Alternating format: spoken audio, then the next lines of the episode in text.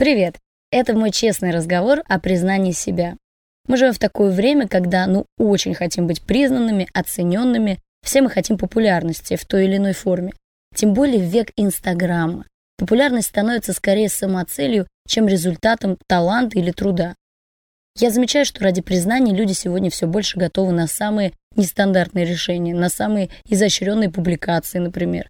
Или же наоборот, идеальность контента зашкаливает до такой степени, что все остальные, кто эту идеальность наблюдают, считают, что они живут в полном, простите, дерьме.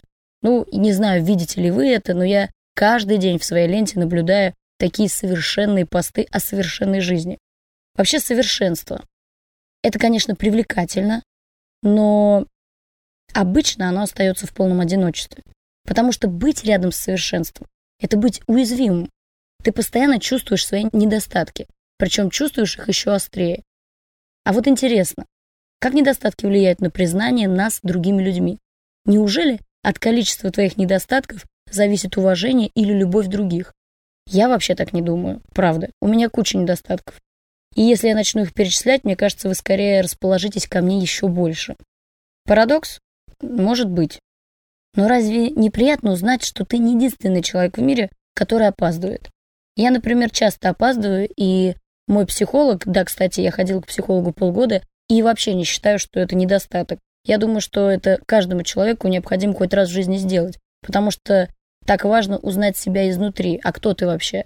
Так вот, мой психолог говорил, что опоздание – это скрытая агрессия. Когда мы не выражаем свои чувства до конца, мы начинаем опаздывать. И я увидела это в своей жизни, действительно это так. Более того, есть недостаток, например, неразумной траты денег, когда ты приходишь в магазин и не можешь себя ограничивать. А может быть, ты врешь, когда правду сказать стыдно или страшно. Согласитесь, нам всем становится чуть лучше, когда мы понимаем, что мы не одни такие с недостатками. Так вот, признание, на мой субъективный взгляд, рождается внутри каждого из нас. Когда я начала себя признавать, принимать и любить такой, какая я есть, это стали делать и другие люди. Я признаю свои недостатки, я даже пытаюсь над ними работать. Я не обманываю себя и не пытаюсь построить воздушные замки в своей жизни, как бы это банально или прозаично не звучало. Наверное, поэтому даже подкаст называется «Честный разговор».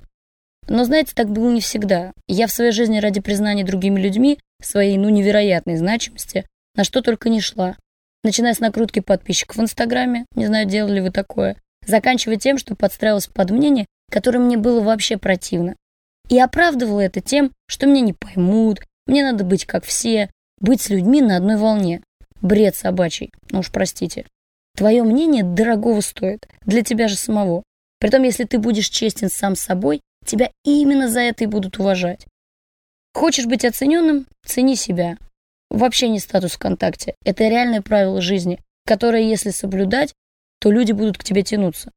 Я удивляюсь, сколько людей сегодня становятся как зомби, готовые на все ради лишнего лайка, или ради аплодисментов, или ради комплиментов, теряя свою индивидуальность заталкивая себя в тупик, строит совершенную жизнь, в которую ошеломительно врывается реальность, снося все на своем пути.